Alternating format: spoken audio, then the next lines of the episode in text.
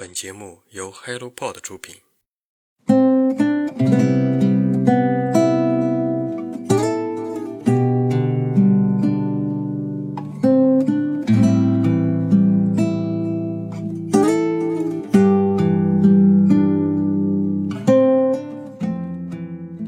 Hello，欢迎来到晨间舒适，我是雪茄，又是新的一周。降温之后，你们家现在是几度呢？有没有零下十几度的友友们？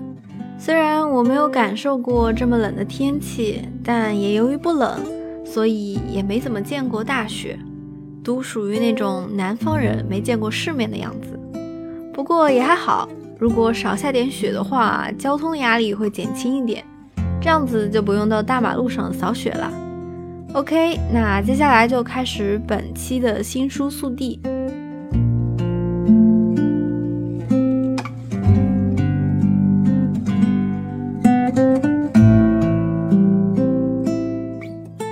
找救生艇，出品方单独，副标题：爱尔兰文学特辑，上海文艺出版社。我先是被这本书的书名给吸引到，《寻找救生艇》，然后再是这次的封面，大面积的蓝色上一片荧光绿的海岸小岛。在我还没看到细节之前，就先被这个配色打动。听众朋友们，如果感兴趣的话，也可以自己去看一看这本书的调色。用单独自己的话来讲，这就是和我们类似命运的人飘在海上。扑腾着寻找救生艇。单独之前已经做过好几期的世界文学之旅，这一次的第三十二期来到了爱尔兰。如果说我们之前几年是世界大门被关上，为此而寻找救生艇，那么爱尔兰文学又是为什么在求生呼喊呢？爱尔兰是一个文学传统丰富的国家。有乔伊斯、王尔德、叶芝、萧伯纳这些耳熟能详的大师巨匠，也有带着底蕴的凯尔特神话。这些神话故事融入《哈利波特》《魔戒》这些著名的影视作品，而成为神秘而宏大的文化印记。神话中蛊惑人心的海妖的歌声和母亲的摇篮曲，孕育出爱尔兰画眉这样的民谣。还有大名鼎鼎的歌手恩雅和摇滚乐队小红莓，他们的歌声打动全世界的人。虽然作为英国的一部分，大不列颠及北爱尔兰联合王国由英格兰、威尔士、苏格兰和北爱尔兰四个部分组成。事实上，过去的很长一段时间，这几个地方之间的分分合合也构成了一个复杂的故事。这样一个古老的地方，在文学方面依然充满着活力。现在的爱尔兰作家们的写作，关注时代阴影下的个体，用文学书写北爱尔兰的问题、移民问题和现代人的困境。爱尔兰的作家们先用文学带我们进入这片充满苦难但令人向往的地方。所以本期的单独邀请了曾经旅居在爱尔兰、现居住在英国的作家严歌和图书出版人彭伦来担任客座主编，向读者们介绍在本地文学读者里受到推崇，但在中文世界里介绍的还很少的十二位当代爱尔兰小说家和他们的作品。文学里的小人物在历史洪流中对尊严和救赎的渴望。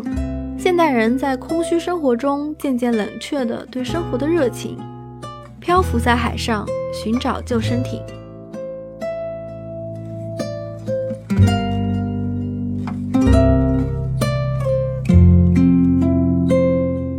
你好，城市，作者法国 D.D.I. 科尔尼耶，出品方后浪，上海人民美术出版社。这是一本有关建筑的书。也是一本很细腻的绘本。我认为，如果想要好好理解我们的生活，理解我们的历史，建筑是一个非常非常重要的切口。当你用二倍速在脑袋里复现，从原本的黄土地上是怎样从土砖墙变成高高的尖顶教堂，河面上的木板桥是怎么变成气派的大桥时，这样的想象让所有的事情都变得神奇起来。为什么高塔不会被风吹倒？大桥怎样建更结实。从法国到巴西，从美国到荷兰，这些赫赫有名的新奇建筑跨越了多个国家和地区。如何在东南亚建出冬暖夏凉的高楼？什么材质的房子能迅速在日本震后重建？中心公园和城市现代化之间有什么关系？各国的花园设计和他们的文化之间又有什么关系？在高楼上重建森林的米兰，用高空缆车当交通工具的麦德林，遍布儿童游戏广场的阿姆斯特丹，建筑承载着人们的梦想和希望。每座建筑物都始于一个渴望，从遮风避雨的需求到温馨舒适的家。从翻山跨河的愿望到雄伟壮丽的大桥，建筑师的创作理念，建造过程中的困难和趣闻，风起云涌的大时代传奇，动人至深的小家庭意识，建筑也会开口讲述一个个充满温暖的故事。《你好，建筑》这本书汇聚了三百年以来近二十座创意非凡的城市，荣获二零一九年韦斯普奇童书大奖。本书的作者迪迪埃·科尔尼耶是法国当代著名设计师、作家，致力于将建筑的魅力和奥秘传递给更多人。从童书的角度来讲，这本书用明快清新的配色和精细的彩铅笔触，将复杂的空间变得更简明、更清晰。等比例绘制的建筑剖面图，纤毫毕现的大楼俯视图。